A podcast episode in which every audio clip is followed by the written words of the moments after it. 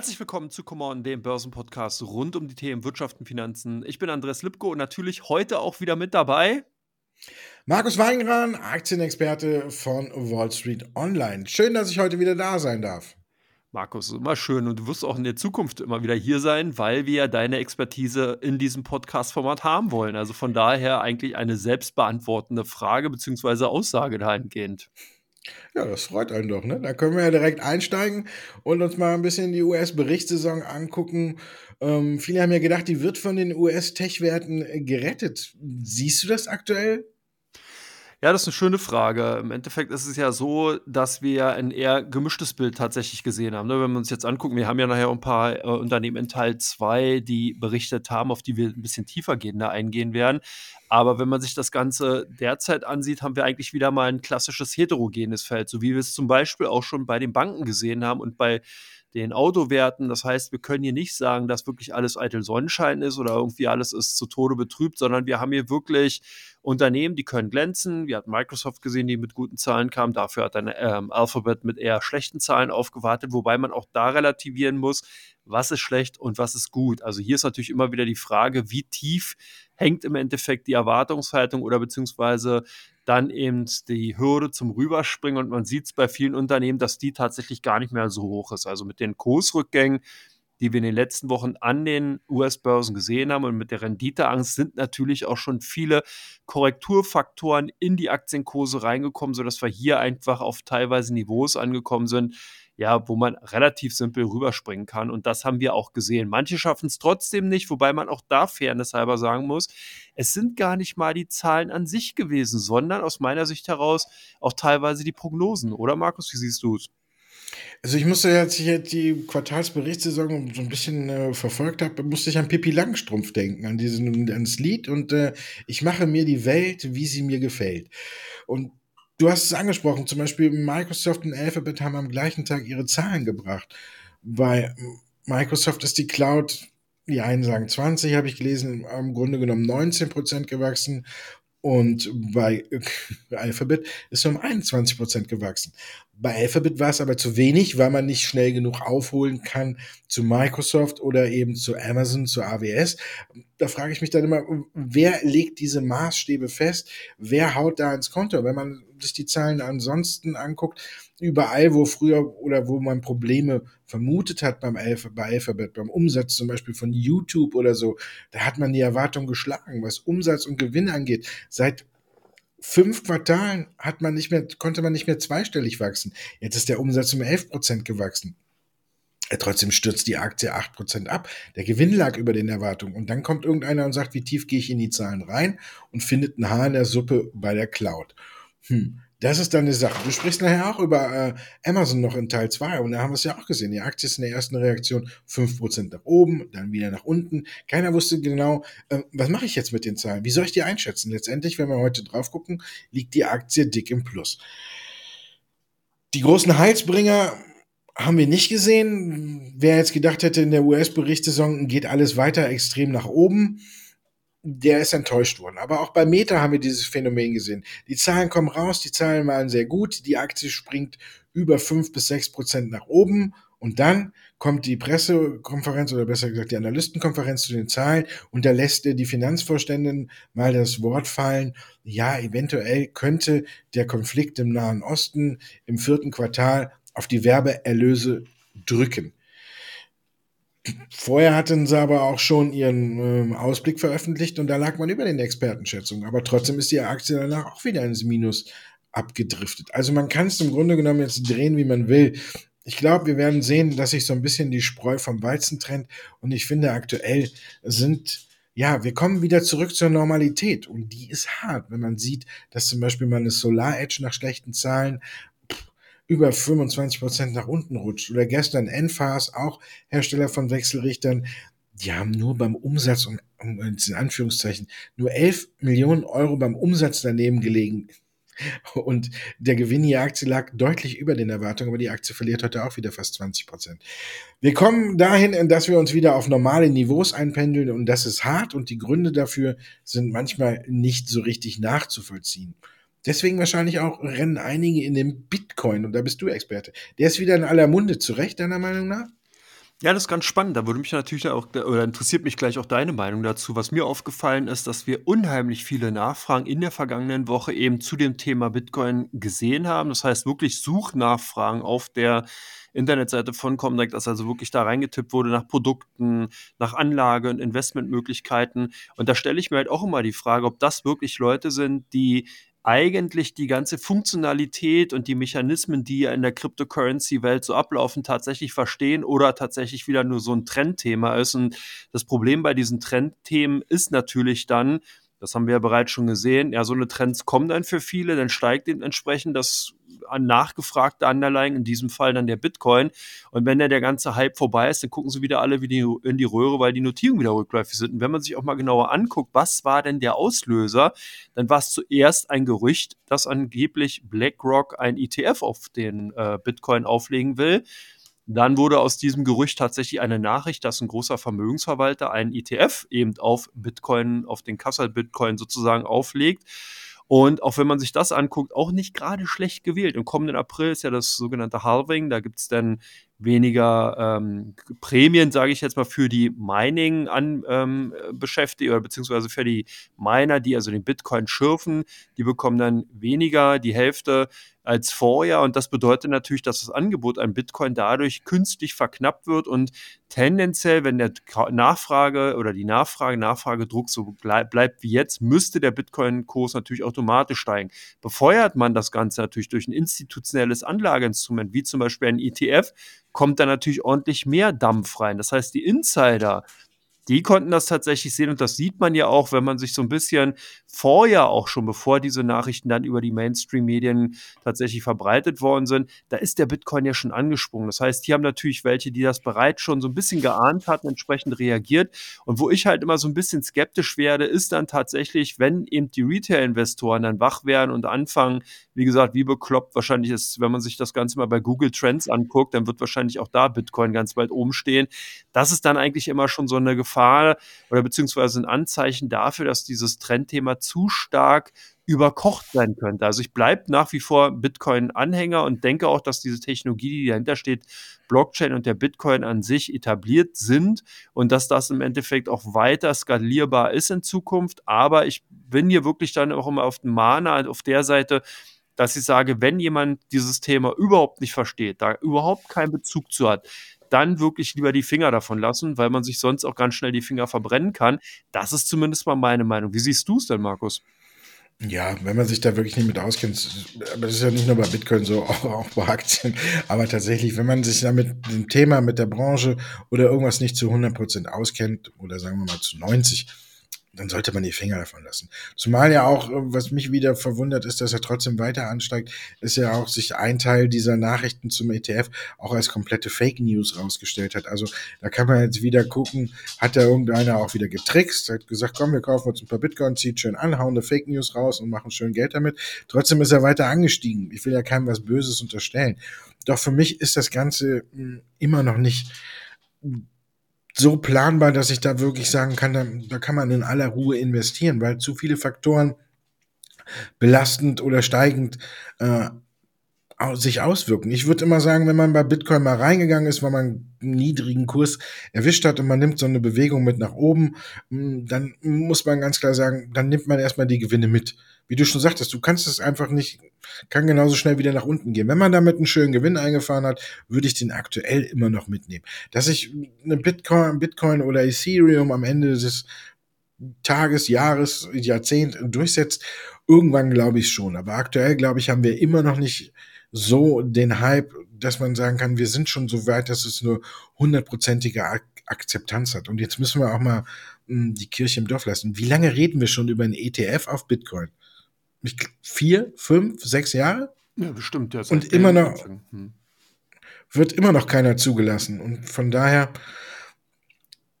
buy the rumor, sell the fact, aber den Fact gibt's nie. Also von daher wäre ich nach wie vor vorsichtig. Also ähm, ich kenne mich damit auch selber nicht so doll aus. Du bist da viel tiefer drin, dass ich da auch mir eine Empfehlung zutrauen würde oder sonst was. Ich sage da auch immer, Ich bin zu alt dafür, in dem Sinne, dass ich mich damit noch großartig reinfuchsen möchte. Ich meine, Steckenpferd sind Aktien und Branchen, da muss ich ja auch noch mit Bitcoin mich zu 100% auskennen. Da gibt's andere, da bist du ein Experte für, da muss man sich auch darauf verlassen können, was du sagst. Deswegen, für mich ist Bitcoin eine Sache, wo man mal kurzfristig spekulieren kann, wenn der Kurs runtergekommen ist und dann aber auch wieder seine, seine Gewinne mitnehmen sollte. Aber das ist natürlich die Gier, wenn man dann mal schon sieht, der Bitcoin steigt von 20 auf 35, dann will man eine 70, dann will man nochmal verdoppeln. Und das ist, glaube ich, beim Bitcoin aktuell nicht möglich. Dafür gibt es immer mal wieder Rückschläge. Rückschläge sehen wir auch in China. Die Konjunktur, die lahmt und jetzt will Peking mit Stimulationsprogrammen wieder alles anschieben. Sind das für dich damit die großen oder Aktien aus dem Bereich der Mitte große Favoriten fürs kommende Jahr oder siehst du zu große politische Risiken? Auch eine spannende Situation in der Tat, wenn man sich insgesamt natürlich die Situation mal ansieht. Und vor allen Dingen, so weit braucht man da gar nicht zurückgehen. Die Woche war schon sehr, sehr spannend. Erst tatsächlich haben wir das GDP, also Bruttoinlandsprodukt von China gesehen, was zumindest mal mit 4,9 Prozent so ein bisschen an der 5-Prozent-Hürde liegt. Und das ist nicht nur politisch ein Problem, sondern auch für China, weil China braucht dieses hohe Wachstum, um eben im Endeffekt hier die hohe Verschuldung und auch die weitere, ja, das weitere Vorankommen insgesamt finanzieren zu können. Das heißt, alle wir hier in Westeuropa, die eigentlich nur davon träumen können, solche hohen Brutto Bruttoinlandsproduktleistungen eben vorweisen zu können, das ist halt nicht genügend für China. So hat dahingehend auch die Prognose für die kommenden Jahre wurden dann eben leicht angepasst und zwar nach unten. Und da hatte dann Peking doch sehr schnell darauf reagiert und entsprechend ein äh, Stimulationsprogramm rausgegeben. Erst hatte man tatsächlich direkt in den Aktienmärkten interveniert. Man hat ETFs gekauft, was ich ganz spannend fand, von staatlicher Seite über eine staatliche Agentur. Dann am Dienstag hat man bekannt gegeben, dass man das Haushaltsdefizit erhöhen will. Also man hat hier so ein bisschen in Richtung USA geschielt und gesagt, was die können, können wir auch und äh, wird dann eben ein neues Anleiheprogramm auflegen, um eben in der ähm, chinesischen Binnenkonjunktur entsprechende Unterstützungs- und Förderprogramme, äh, gerade natürlich speziell in Richtung Immobiliensektor, eben lancieren zu können. Daraufhin reagierte die äh, Börse in Shanghai und Hongkong relativ ähm, euphorisch, aber was ganz spannend war, wurde sofort abverkauft. Da habe ich auch erst gedacht, hm, okay, was ist da los? Und tatsächlich war die Skepsis größer, wenn man sich natürlich überlegt hatte, Moment mal, wenn jetzt Peking um die Ecke kommt und auch mehr Schulden machen will, um die Konjunktur voranzukurbeln, dann scheint doch da irgendwas nicht so richtig zu laufen. Dann hatte das keinen Tag äh, äh, später gedauert und auf einmal reagierten die Aktienkurse doch wieder positiv darauf, weil man eben gesagt hat, naja gut, so schlimm ist es ja doch nicht.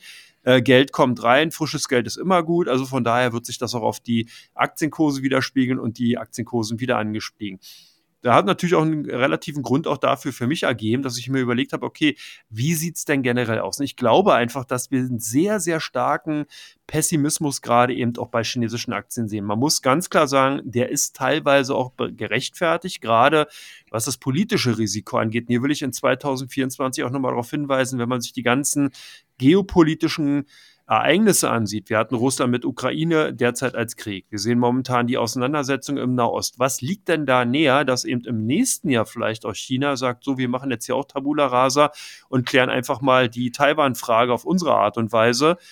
Und auch da ist es auch nicht mal so, dass es eine kriegerische Auseinandersetzung geben muss, sondern ich hatte da mal einen interessanten Bericht gesehen, dass die das wirklich auch von der rechtlichen Seite innenpolitisch lösen können, weil Taiwan nämlich aufgrund der Gesetzgebung tatsächlich ja, also ist noch ein Teil von China und die hätten da Möglichkeiten tatsächlich über eben äh, Gesetzesänderungen im Land auch sozusagen dann die Kontrolle über das Land zu bekommen und da gar nicht mal militärisch ein, äh, interagieren zu müssen, sondern das eben durch so einen Handstreich übernehmen zu können. Also egal wie das passiert, aber es steht natürlich jetzt erstmal die Möglichkeit ganz klar eben da, dass das passieren könnte. Und das ist ein durchaus politisches Risiko, weil natürlich sofort die USA reagieren würden.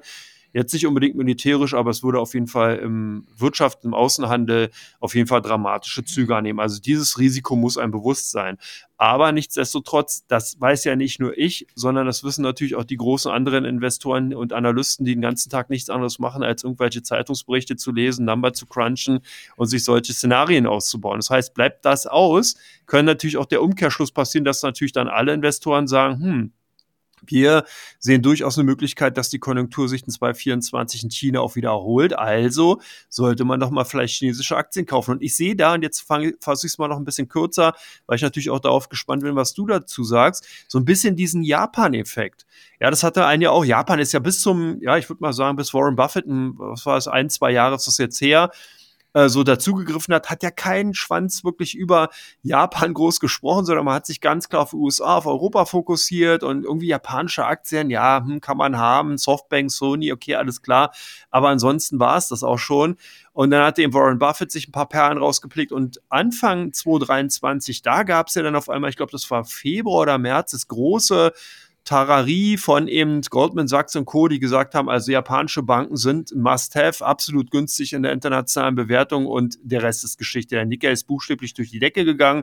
Alle Investoren sind durch die viel zu kleine Eingangstür durch und das war sozusagen overcrowded und entsprechend hoch sind dann die Notierungen geschossen. Und ähnliches könnte ich mir tatsächlich dann auch in China vorstellen. Das heißt, momentan relativ Zurückhaltung, Skepsis, negatives Sentiment, viele Wenns und ganz, ganz viele Abers. Und genau wenn sich das auflöst, könnte es tatsächlich sein, dass wir in 2024 dieses nach oben schießen dann sehen. Die Frage ist natürlich klar, ich glaube, wir hatten das ganze Thema auch schon mal in 2021 zusammen, hier auch diesen Podcast, wo wir auch schon mal darauf hingewiesen haben oder darüber spekuliert haben, dass China so ein bisschen Hidden Champion sein kann ja, und dann kam eben die Sache, dass man eben zum Beispiel die Covid-19-Restriktion einfach bis zum Get-No ausgereizt hatte, dass da sozusagen nicht mehr wirklich viel übrig geblieben ist von der chinesischen Konjunktur. Aber genau dieser Überraschungsmomentum gibt es. Aber wie ist denn deine Einstellung? Also ich denke, ja, Möglichkeit ist da, aber es gibt auch viele Risiken nach wie vor. Äh, man sollte aber China zumindest mal auf der Agenda behalten. Das wäre jetzt meine Einstellung oder meine Meinung. Wie siehst du es denn, Markus? Ich konzentriere mich in China auf zwei Werte. PDD Holding, früher Pimdudu und Build Your Dreams. Ansonsten zu Hidden Champion, das kann sein, aber ich sag nur, ist, ist es ein Wort oder sind es zwei Worte? US-Wahlkampf. Ja, stimmt. Nächstes Jahr sind Wahlen im September. Biden hat jetzt schon wieder angefangen, die Daumenschrauben für Chips nochmal anzuziehen, weil hier die Chinesen nur ein paar Schlupfwinkel gefunden haben, um weiterhin die Chips zu beziehen. Dann hat man ein Unternehmen in Europa ein kleineres aufgekauft, die haben die Chips dann mühelos äh, von Nvidia oder so kaufen können und dann hat man sie eben halt von da aus nach China importiert oder exportiert, besser gesagt. Ähm, ja. Und jetzt hat Biden diese Lücke geschlossen. Jetzt muss man überlegen, wer steht denn da zur Wahl? Wenn es tatsächlich so weit kommt, ich will es nicht aussprechen, aber wenn tatsächlich tatsächlich die Republikaner Donald Trump wieder aufstellen, dann wird der seinen äh, Wahlkampf doch mit Sicherheit zum großen Teil auch wieder darauf aufbauen, äh, wie lasch die USA mittlerweile mit China umgegangen ist. Biden fängt jetzt schon wieder an.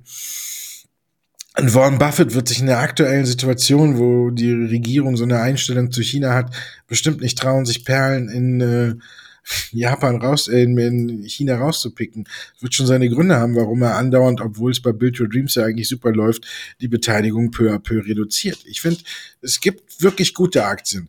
Wirklich. Und ich würde mir wünschen, tatsächlich, dass ja auch äh, die Wertschätzung teilweise erfahren. Aber ich bin jetzt mittlerweile in den letzten zwei, drei Jahren so oft auf die Nase gefallen, wenn ich gesagt habe, ja, jetzt ist bei einer Alibaba soweit oder jetzt kann man mal wieder bei einer Tencent einsteigen oder so. Und jedes Mal kam danach der große Rücksetzer. Und deswegen ist meine Skepsis insgesamt größer als meine Euphorie. Ich habe wirklich nur zwei Trigger. Ich finde die Autos von Build Your Dreams gut und ich finde die Expansions Politik von Build Your Dreams gut. Und deswegen würde ich in erster Linie, wenn ich mir chinesische Aktien aussuche, nur noch auf die setzen, die auch außerhalb von China wirklich punkten können. Weil man sieht, es auf dem Immobilienmarkt, da kracht's vorne und hinten, weil den hat man vor Jahren oder Jahrzehnten hat man hier die ganzen Fördergelder hingehauen und hat gesagt, wir müssen mehr ähm, bauen, bauen, bauen und dann hat jedes Unternehmen ähm, angefangen, Häuser zu bauen und alles und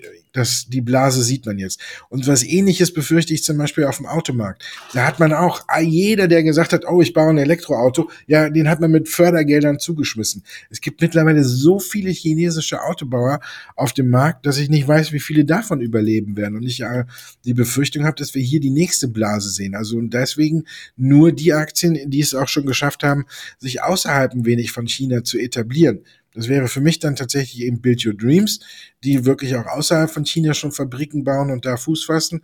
Und das ist jetzt auch wieder ein bisschen zweifelhaft, aber hier geht, glaube ich, ab wie Schmitz Katze, ist äh, Pim Dudu mit seiner Timo-App, wo man ja wirklich äh, den Nerv gerade trifft und diese ganzen 1 Dollar oder 1 Euro Artikel verkauft, wo alles viel billiger ist und obwohl man sie permanent liest, äh, ist kaputt gekommen oder sonst was, ja, wenn ich mir dafür für drei Euro was passiere, ist es äh, oder bestelle und es kommt davon eins kaputt an, ist, glaube ich, der Ärger nicht ganz so groß oder so. Aber diese App läuft wie Bolle, es haben die Zahlen gezeigt.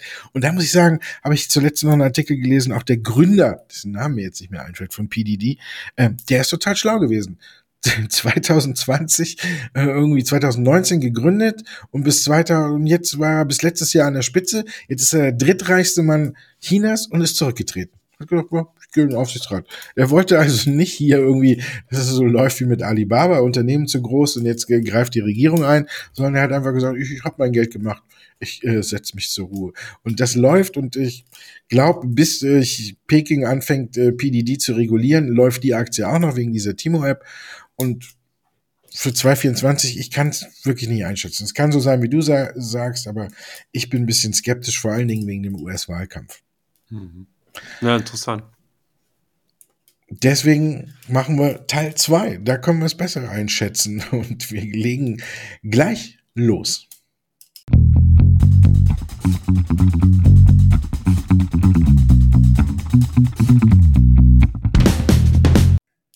Teil 2 von Come On, der Börsenpodcast rund um die Themen Wirtschaft und Finanzen. Dann sind wir bei fünf Fragen zu fünf Unternehmen und wir fangen an mit ganz frischen Zahlen.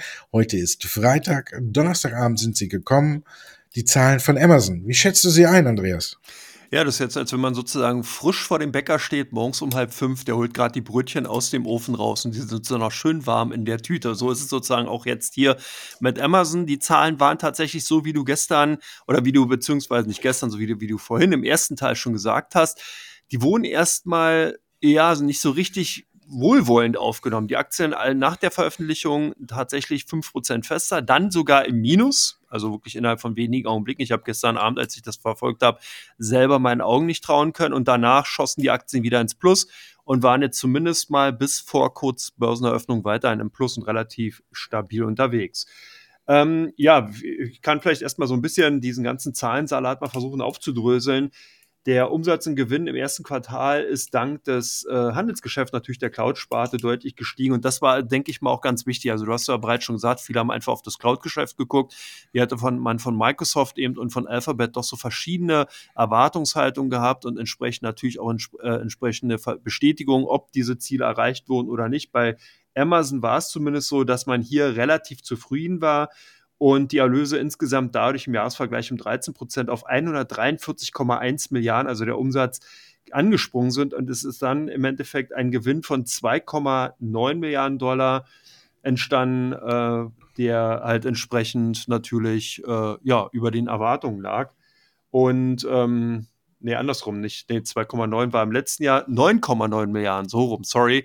9,9 Milliarden sind entstanden, das natürlich äh, genauso, wie man es erwartet hatte. Und demzufolge ähm, war dann im Nachgang auch die Reaktion halt positiv. Was ganz wichtig ist, dass man des Weiteren eigentlich auch ganz interessante Randaussagen von dem CEO Andy Jassy bekommen hatte, der eben auch nochmal darauf hingewiesen hat, dass man eben sehr massiv eben auf die Kostenbremse tritt und weiterhin da ein Auge drauf haben wird. Und das ist halt genau immer wieder auch ein Knackpunkt bei Amazon gewesen, dass man gesagt hat, alles gut und schön, ihr wächst rasant, ihr habt hohe Umsatzzuwächse, alles gut, aber wann kommt hier wirklich mal richtig Drive in die Gewinnentwicklung rein? Und das sieht man jetzt so langsam eben bei den Quartalzahlen, eben auch gerade hier bei den Zahlen ähm, Gewinn von 2,9 Milliarden US-Dollar im Vorjahr, jetzt auf 9,9 Milliarden. Da sieht man einfach, was da für ein Drive drin ist in dieser Entwicklung und zeigt eben auch, wie stark sich dann dadurch natürlich durch dieses Wachstum, wenn das jetzt in den kommenden Quartalen fortgeführt werden kann, sich auch das augenscheinlich hohe KGV,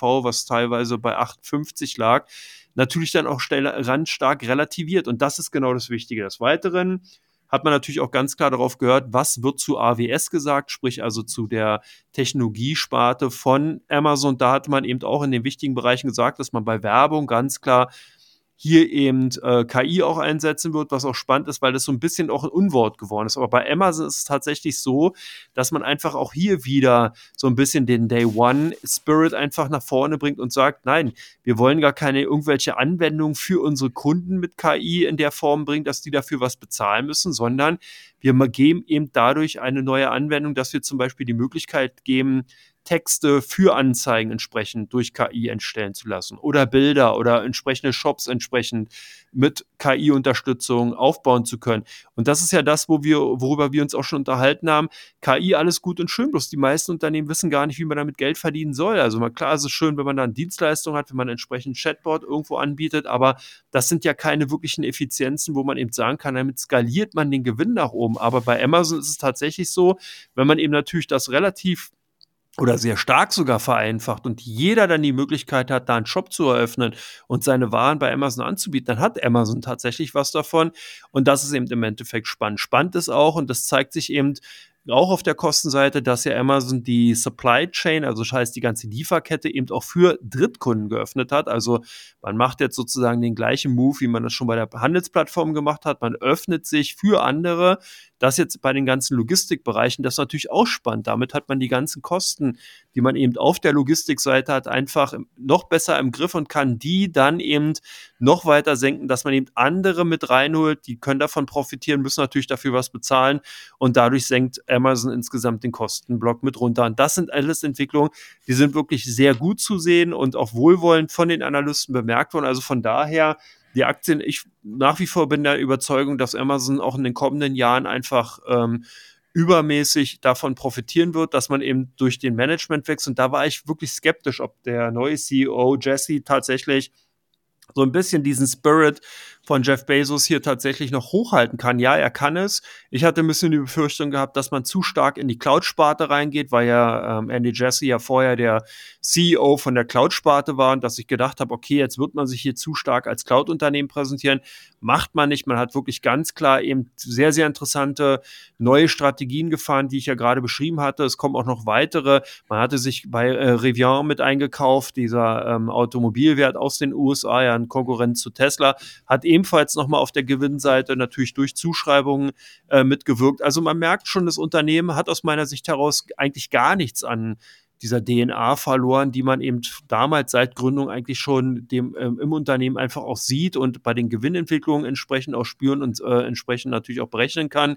Und demzufolge, ich finde die Aktien weiterhin ganz interessant und sehe die nach wie vor wirklich als Basisinvestment, wenn man in den USA und amerikanischen Tech-Bereich investieren will kein Basisinvestment, würde ich jetzt mal sagen, ist zumindest in der aktuellen Lage Siemens Energy. Also was ist denn da eigentlich gerade los, Markus? Und ähm, gehen da bei Siemens Energy jetzt vielleicht die Lichter aus? Ich glaube, dafür wird tatsächlich am Ende des Tages äh, die Bundesregierung sorgen, dass die Lichter nicht ausgehen. Hm, weil man kann ja schlecht sagen, bei Uniper haben wir eingegriffen und äh, Siemens Energy lassen wir vor die Hunde gehen.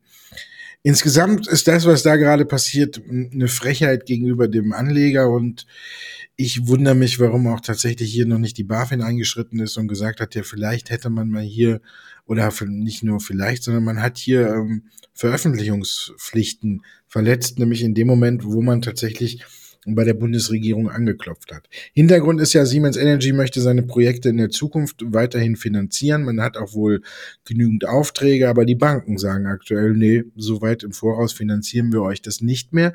Das heißt, die Banken haben Angst. Siemens, die Mutter, Siemens allein hat er auch äh, durch diesen Skandal, der da jetzt weiter aufgetreten ist, ähm, schon fünf Prozent verloren, hat auch nicht gerade die große Lust äh, signalisiert, ja, dann geben wir euch einen Kredit oder so. Also ist man dann an die Bundesregierung herangetreten, ob man die zumindestens bürgen. Also bürgen hört sich ja dann immer nicht so schlimm an. Ja, ihr müsst ja nur bürgen wir, wir schaffen das schon. Wenn man sich die Entwicklung bei Siemens Energy anguckt, ähm, weiß ich aber nicht, ob man mit dem Bürgen auch auf die Nase fallen kann. Man kriegt dieses, die Probleme bei Siemens Gamesa einfach nicht in den Griff. Dass Offshore-Anlagen mittlerweile viele Probleme bereiten, ist äh, weit verbreitet. Zum Beispiel hat heute Equinor auch nochmal auf einen Offshore-Windpark in New York 300 Millionen Euro abgeschrieben. Also in Sand gesetzt. Da könnte bei Ørsted nämlich auch noch mal was kommen, weil die den Park noch nicht abgeschrieben haben. Also da sieht man, da sind die Probleme da. Aber Siemens kriegt sie einfach nicht in den Griff und Siemens holt sich Geld, wo man nur kann. Wenn man überlegt, dass sie im März eine Kapitalerhöhung durchgezogen haben und man musste im März 17 Euro 53 für eine neue Aktie von Siemens zahlen. Und gestern ist sie aus dem Handel gegangen und hat mit der Marke von 7 Euro gekämpft. Also jeder, der die Kapitalerhöhung im März mitgemacht hat, äh, hat jetzt schon 10 Euro je Aktie verloren. Das sind über 50 Prozent.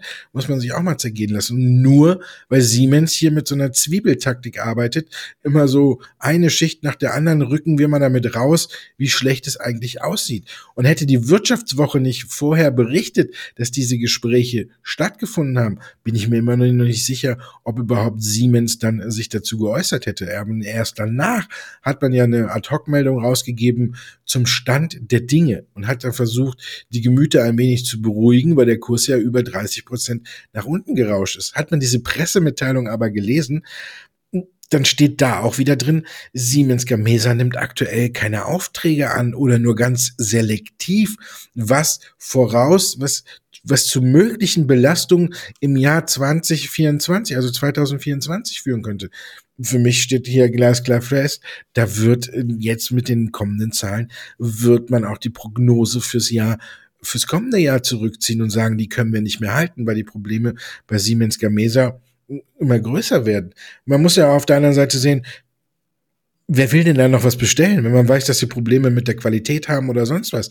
Also es wird für mich ganz düster und ich muss ganz ehrlich sagen, was die beiden Vorstände da gemacht haben, geht für mich gar nicht. Und für mich ist die Aktie nur investierbar, wenn sowohl der Vorstand bei Siemens Gamesa, und er ist ja schon der zweite, der sich versucht, das in den Griff zu kriegen. Den ersten hat man ja geschafft, geschafft, weil er die Probleme zugelassen hat, hat einen neuen geholt, der kriegt sie aber auch nicht in den Griff. Und dann kommt sowas dabei raus. Also für mich müssen sowohl der Vorstand von Siemens Energy als auch der Vorstand von Siemens Gamesa ausgetauscht werden. Und dann könnte vielleicht ein bisschen Vertrauen zurückkommen. Ansonsten sehe ich erstmal schwarz und es ist ein Rattenschwanz. Wenn man überlegt, Siemens hält ja auch noch 25,1 Prozent an Siemens Energy, also die Sperrminorität.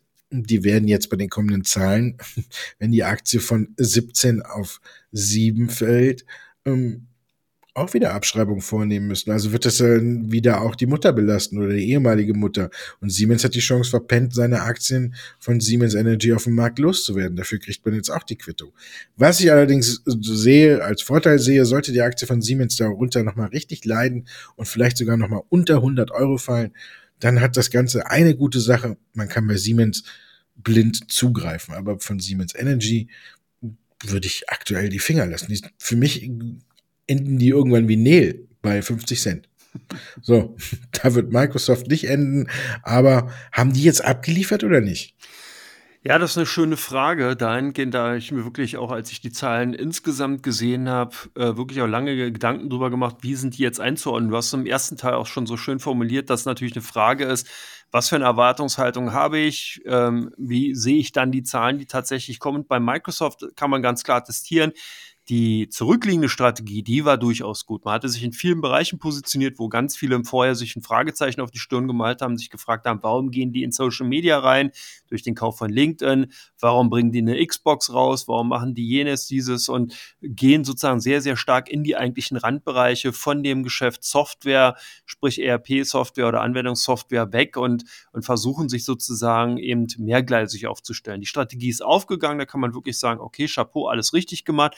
Auch mit äh, der Beteiligung an ChatGPT hat man sicherlich auch vieles Interessantes gemacht, auch Mehrwert, ähnlich wie jetzt vorhin bei Amazon schon erwähnt, dass man eben hier die Möglichkeit gibt, in der Suchmaschine Bing, sprich bei dem Browser Edge und bei den ganzen Anwendungen Excel Word entsprechend dann natürlich auch diese äh, Dienstleistung beziehungsweise diesen Nutzen eben draus ziehen zu können wenn man sich die Zahlen insgesamt mal ansieht, und da mache ich jetzt auch nochmal ein kleines Number Crunching, Umsatz im ersten Geschäftsquartal 2024 belief sich auf 56,5 Milliarden US-Dollar. Ja, richtig gehört, erste Quartal 2024, kleiner Fun Fact am Rande, Microsoft hat ein sogenanntes abweichendes Wirtschaftsjahr. Da fängt nämlich das neue Geschäftsjahr bereits am 1. Juli an. Das heißt, was wir jetzt haben, sind die ersten Zahlen, erste Quartal 2024. Das heißt dann natürlich für das zwei, also vierte Quartal wären dann schon zweite Quartal 2024. Also das nur mal am Rande. Der Nettogewinn lag demnach bei 22,3 Milliarden US-Dollar und das ergibt einen äh, verwässerten Gewinn pro Aktie von 2,99 Dollar. Also insgesamt durchaus interessant. Guckt mal ein bisschen tiefer rein, sieht man, dass der Gesamtkonzernumsatz um 13 Prozent gewachsen ist damit im, äh, zum Vergleich zum Vorjahreszeitraum. Und dass hier auch wieder natürlich das Cloud-Geschäft ein ganz klarer Antreiber ist. Insbesondere Azure, das heißt die Cloud-Plattform von Microsoft, liegt hier mit einem Umsatz von 29 oder einem Umsatzanstieg von 29 Prozent wirklich ganz weit vorne. Wenn man sich jetzt auch mal so ein bisschen mal insgesamt anguckt, wie das eigentlich funktioniert, bedeutet das nichts anderes, dass Microsoft derzeit den Weg von Adobe geht. Das heißt, man macht hier ein Abo-Programm auf allen möglichen Ebenen. Man versucht also, die Kunden weg von der dem Einmalerwerb zu bringen und sozusagen dann in die Cloud, dass man eben hier monatlich beziehungsweise jährlich entsprechend da Gebühren bezahlt, damit man die ganzen Dienstleistungen und Programme nutzen kann. Das ist ja gut und schön, hat auch sicherlich bei Adobe auch gut funktioniert, aber bei Microsoft sehe ich momentan wirklich wenig auf der wirklich innovativen Seite. Ja, KI ist jetzt implementiert, wird sicherlich auch nochmal so einen kleinen Boom oder hat auch bereits einen kleinen Boom gegeben, aber mir fehlt so ein bisschen wirklich der wirklich weite, große Wurf. Also, das heißt, ich könnte mir vorstellen, dass wir wirklich bei Microsoft tendenziell eher so ein bisschen so eine festgefahrene Situation sehen. Sicherlich werden hier nicht die Lichter ausgehen, jetzt auf keinen Fall, aber ich, mir fehlt so ein bisschen die Wachstumsfantasie. Also nur jetzt alles in Richtung Azur zu schieben, das wird sicherlich noch auch im kommenden Jahr dann ganz gut laufen, sprich dann im ersten Geschäftsquartal für Microsoft 2025, sprich jetzt auf ein Jahressicht dann Oktober 2024, wird das sicherlich noch ganz interessant sein und dürfte bis dahin auch nochmal einige Effekte bringen. Aber ich habe so ein ganz großes Fragezeichen wirklich dahinter, was, was kommt dann? Also da fehlt mir so ein bisschen die Perspektive und nur jetzt, wie gesagt, alles in die Cloud reinzuschieben, die Leute in irgendwelche Abo- äh, Geschichten äh, da reinzudrücken, damit eben dann da auch weiterhin das Wachstum zu sehen ist, das ist mir eigentlich zu wenig. Und da hätte ich mir ein bisschen mehr erhofft und das ist derzeit ausgeblieben und ich bin gespannt, ob da nachgeliefert wird. Also das heißt, Microsoft würde ich tatsächlich eher so ein bisschen als ja, Halteposition sehen. Ist jetzt kein unbedingter stringenter Verkauf aus meiner Sicht heraus, aber mir fehlt da wirklich die Fantasie. Da gibt es wirklich andere Unternehmen, da sieht man, die kommen auch immer wieder mit neuen Ideen, neuen Produkten, die haben eine gute Produktpipeline, Service-Pipeline, da sieht man einfach, ja, die arbeiten dran. Microsoft hat das ja auch gehabt, eben, das hatte ich ja vorhin oder eingangs schon erwähnt. Momentan fällt das aber Ganze so ein bisschen so in diesen Apple-Effekt. Da sieht man ja auch, da werden einfach nur die Produkte teurer, aber da kommt nicht wirklich was Innovatives bei raus. Und deswegen ähm, wäre ich da momentan so ein bisschen vorsichtig. Oh, da habe ich eigentlich schon indirekt gerade die Überleitung für deine Frage gebracht. Wie schätzt du denn die Quartalzahlen von Apple ein? Die kommen ja auch bald, die stehen jetzt an. Ist Apple-Aktie im Vorfeld ein Kauf für dich oder sollte man da eher vorsichtig sein? Vorsichtig. Ich glaube, ich, oder, ja, ich glaube, Tim Cook hat sich verzettelt. Ich glaube zwar, dass Apple nicht dann so ein Schicksal erleidet wie Nokia oder was Apple Nokia zugefügt hat, als das iPhone auf den Markt kam und Nokia quasi diesen Trend als größter Handyanbieter zum Smartphone hin verschlafen hat. Aber ich glaube, Tim Cook hat sich mit seinem Headset oder ähm, seiner VR-Brille, wie man es immer nennen möchte, komplett verzockt und hat dabei das Thema KI komplett vergessen. Man wartet jetzt schon seit weiß ich nicht wie viel Monaten, Quartalen darauf, dass zumindest Apple mal irgendwas mit KI präsentiert oder dass irgendwas ist. Und dabei hätte das, glaube ich, wenn man das sich jetzt verfolgt, laufen ja auch die Absatzzahlen für das iPhone 15 nicht so richtig rund, weil, wie du schon sagtest, die Produkte werden nur teurer. Also Apple ist für mich aktuell auf zwei Sachen reduziert. Die Produkte werden teurer und die Kamera im iPhone wird besser. Wenn ich mir aber ein Fotoapparat kaufen will, mit dem ich telefonieren will, äh, dann kann man das vielleicht auch anders machen. Mag ja auch schon schön und gut sein, dass die Kamera mal besser wird und demnächst auch irgendwie Hollywood-Qualität erreicht hat, wenn man sich die teuerste Variante für über 1000 Dollar kauft. Ist, obwohl ich ja auch gerne auf YouTube oder so bin, ähm, für mich kein erstrebenswertes Ding zu sagen, ich kaufe mir das äh, Handy, weil das ist. Und ich glaube, wenn man jetzt hier nicht in, und ich glaube auch nicht, dass das iPhone 16 schon irgendwie mit KI irgendwas ganz Tolles hervorbringt, dass Apple Probleme kriegen wird. Ich glaube, das Weihnachtsquartal jetzt, das ist ja das erste für Apple, Das wird schon mal nicht so gut. Und wir sehen jetzt einen Vorboten. Apple wird ja jetzt fürs vierte Quartal und damit für den Jahresabschluss berichten, weil ja eben das erste, weil man ja damals gesagt hat, das Weihnachtsquartal, da wo wir am meisten verkaufen, das nehmen wir als erstes Quartal für unser Geschäftsjahr, weil dann starten wir immer stark rein. Und da bin ich dies Jahr nicht so von überzeugt. Ich glaube auch schon, dass das dritte oder das vierte Quartal jetzt hier von Apple nicht so gut gelaufen ist. Und die VR-Brille halte ich für ja, wie nennt man das? Rohrkrepierer? Ja, denke, dass es ein Rohrkrepierer wird. Es gibt Produkte, die vielleicht nicht die zu 100 Prozent die Qualität von Apple erreichen, dafür aber zu 80 Prozent billiger sind. Und wenn ich mir angucke, ähm, was Facebook hier mit seinen VR-Brillen macht, oder Meta jetzt, dann sind die für mich nicht wesentlich schlechter und haben den Vorteil, dass sie wesentlich billiger sind. Also ich glaube, Tim Cook hat hier aufs falsche Pferd gesetzt und hat ein Thema tatsächlich verschlafen. Das ist ähm, KI. Ich glaube zwar, dass Apple das noch einholen kann, dass Apple dafür aber ein bis anderthalb Jahre braucht.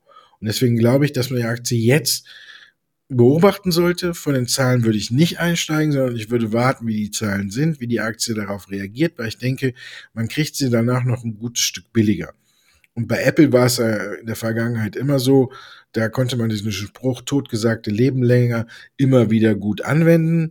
Denn immer wenn Apple tatsächlich in der Krise war, und ich glaube, dass sie hier eine kleine Krise zusteuern, weil sie KI verschlafen haben, haben sie es danach immer noch wieder geschafft, sich am eigenen Schopf aus dem Sumpf rauszuziehen. Das glaube ich jetzt auch. Und ich habe auch gelesen, dass es jetzt schon äh, neue KI-Gruppen im Unternehmen gibt, die versuchen schleunigst dieses Thema aufzuarbeiten. Also mit ein bisschen Glück haben wir schon beim iPhone 16, das ist aber auch fast noch ein Jahr hin, denn das kommt ja erst im nächsten Jahr September, ähm, da eine Neuerung, die das Ganze vielleicht ein bisschen besser macht. Aber ich glaube jetzt die nächsten drei, vier, fünf Monate wären bei Apple eher eine Durststrecke und ich würde auf keinen Fall von den Zahlen kaufen. Coca-Cola, die hätte man von den Zahlen blind kaufen können, weil sie sind gut gewesen, aber viele haben gedacht, sie sind nicht gut und das liegt eben an diesem Abnehmmittelchen von Novo Nordisk, was da Vegovi heißt. Hat, haben die Zahlen jetzt für dich gezeigt, dass die, der Hype darum oder die Panik davor ähm, zu groß ist? Das hat zumindest gezeigt, dass eben ein gutes Brand nach wie vor überzeugend ist und von den Kunden einfach so eine Art Grundrauschen nachgefragt wird. Und das sieht man halt immer wieder, ob es jetzt die Tabakkonzerne sind, ob es eben, du hast gerade über Apple gesprochen, da ist es genauso. Oder natürlich auch bei Coca-Cola. Das heißt, die zuckerhaltige Koffeinplärre äh, wird nach wie vor nachgefragt. Egal, wenn nicht, lässt man sich sozusagen das Fett, was daraus entsteht, einfach wegspritzen. Das ist halt momentan ein Trend. Das fand ich übrigens auch ganz spannend. Walmart hatte mal eine äh, Analyse gemacht. Da hat man wirklich ausgewertet, wie sich das Kundenverhalten geändert hat.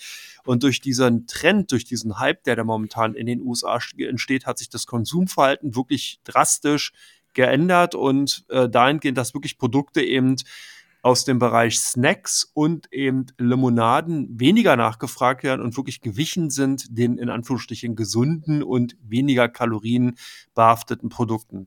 Wie lange das anhält, weiß ich nicht, aber zumindest mal ist es so, dass das tatsächlich ein Effekt war, der Coca-Cola ja mordsmäßig auch ins Kontor geschlagen hat. Wenn man sich den Aktienkursverlauf ansieht, war das eigentlich auch gut zu erkennen.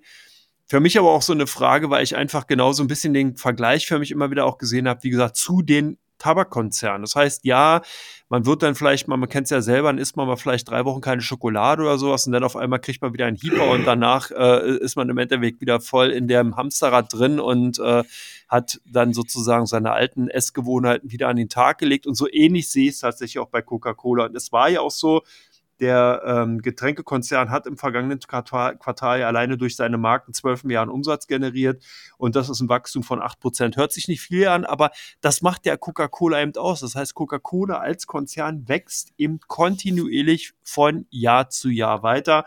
Und das ist genau der Punkt, wie man Coca-Cola eben auch sehen muss. Und demzufolge war auch der Gewinn weit über den Erwartungen und konnte viele Analysten dahingehend ruhig stimmen. Also ich denke, Coca-Cola ist hier tatsächlich zu früh abgeschrieben worden und ich glaube, dass dieser Effekt, den man eben durch diese Abnehmmittelchen momentan sieht, nur vorübergehender Natur ist. Es wird danach weiterhin Cola getrunken und äh, man hat es auch damals gesehen bei der Covid-19-Pandemie. Erst kam der Einbruch natürlich, weil die ganzen Restaurants und Hotels entsprechend nicht mehr als große Nachfrage aufgetreten sind. Aber das hat auch nur ein Quartal gehalten. Danach haben eben die Leute im Homeoffice entsprechend die äh, Getränke dann äh, getrunken und äh, dann sozusagen selber gekauft und Coca-Cola hat eben nur kurzzeitig diesen Einbruch gehabt. Und ähnlich sehe ich es jetzt halt auch.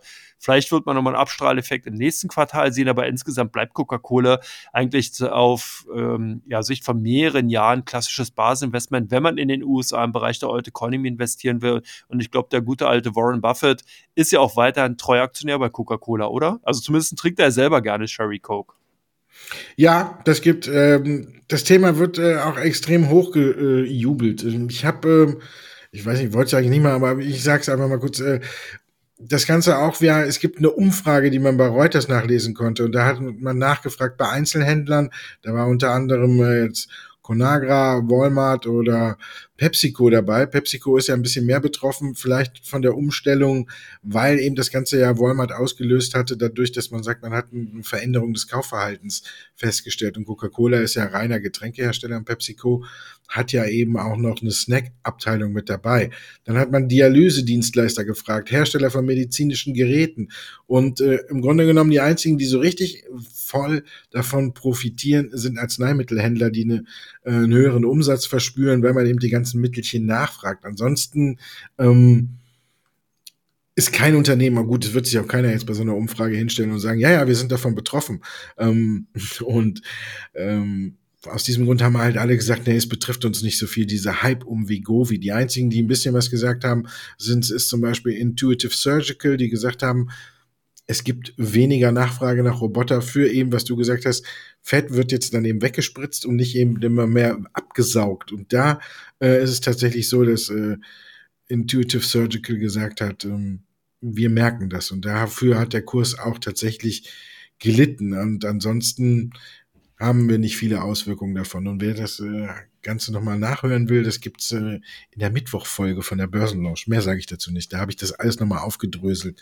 Aber es ist ein übertriebener Hype und deswegen gehen wir jetzt zu Teil 3.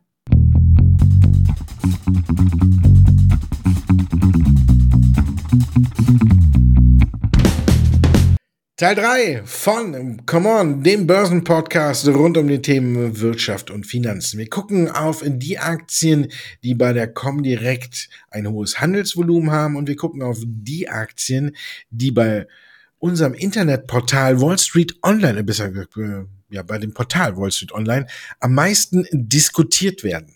Bei der Comdirect sind es Siemens, Mercedes und die Deutsche Bank. Sticht irgendein Wert davon hervor?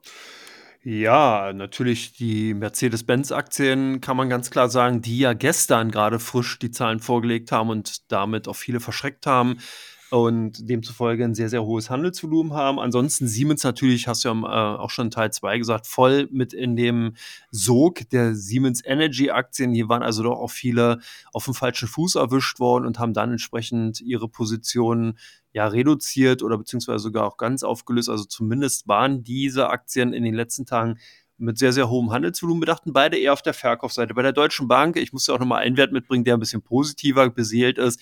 Hier waren es natürlich hauptsächlich eher die Käufer, die dann nach den Zahlen, die ja durchaus gut und ansehnlich waren, eben entsprechend da eingestiegen sind und zumindest mal natürlich auch in dem aktuellen Zinszyklus da gar nicht so verkehrt gegriffen haben. Aber bei euch auch sehr interessant. Ihr habt auch eine illustre Mischung, die du hier mitgebracht hast. Gold, Tesla und Morphosis. Was ist denn da los? Ja, wenn du so eine breite Community groß hast, dann hast du auch viele Themen. Ne? Gold ist natürlich die Frage, wie sie immer in solchen Phasen aufkommt. Haben wir einen sicheren Hafen? Sollte man sein Geld in Gold stecken, wenn es an den Märkten so runtergeht? Und die große Frage ist natürlich, äh, geht der Goldpreis wieder über 2000? Also von daher ähm, wird das immer fleißig diskutiert und ich glaube schon, dass er über 2000 geht. Und Tesla ist immer einer der Werte, ich glaube, egal auf welches Portal man guckt, Tesla wird immer heiß diskutiert. Gerade auch heute nochmal gibt er jetzt einen neuen Deal mit BP. Also Tesla wird ja jetzt äh, offiziell auch zum Verkäufer seiner Ladestation. Da ist natürlich dann auch fleißig drüber diskutiert worden, was bringt das fürs Unternehmen. Und ja, solange wir unseren Podcast machen, scheiden sich die Geister an Morphosis. Die einen sagen immer absoluter Blockbuster, die Medikamente, und die anderen haben immer Angst, dass die Entwicklungskosten zu hoch sind. Also bietet die Aktie auch immer reichlich Gesprächsstoff, denn wenn sie steigt, äh, dann sind die Blockbuster-Befürworter ganz weit oben und wenn sie dann mal in solchen Phasen wie jetzt, was ja auch hochvolatil ist, viel stärker zurückkommt, dann haben natürlich die ganzen äh, Entwicklungskostenbefürchter die Nase vorne. Also kann man da auch immer sehr schön diskutieren. Am Ende, glaube ich, werden dann doch, ähm, wird es eher Richtung Blockbuster gehen. So, und wir gehen jetzt Richtung Wochenende. Ich wünsche dir ein wunderschönes Wochenende, Andreas. Vielen Dank, dass ich dabei sein durfte. Ja, du, Markus, immer gerne. Wünsche ich dir natürlich auch. Vielen Dank und natürlich auch allen Hörerinnen und Hörern an dieser Stelle ein schönes Wochenende. Genießt das Wochenende. Lasst die Börse Börse sein. Und ich bin auch gespannt. Vielleicht bringen wir es ja mal, dass der Common Börsen Podcast auch ein Blockbuster wird. Das schaffen wir vielleicht auch. Und äh, wenn ich so rausgucke, ne, vergesst nicht die Übergangsjacke, mein neues Lieblingsfurt. Und einen Regenschirm. ja. In diesem Sinne, allen ein schönes Wochenende. Tschüss.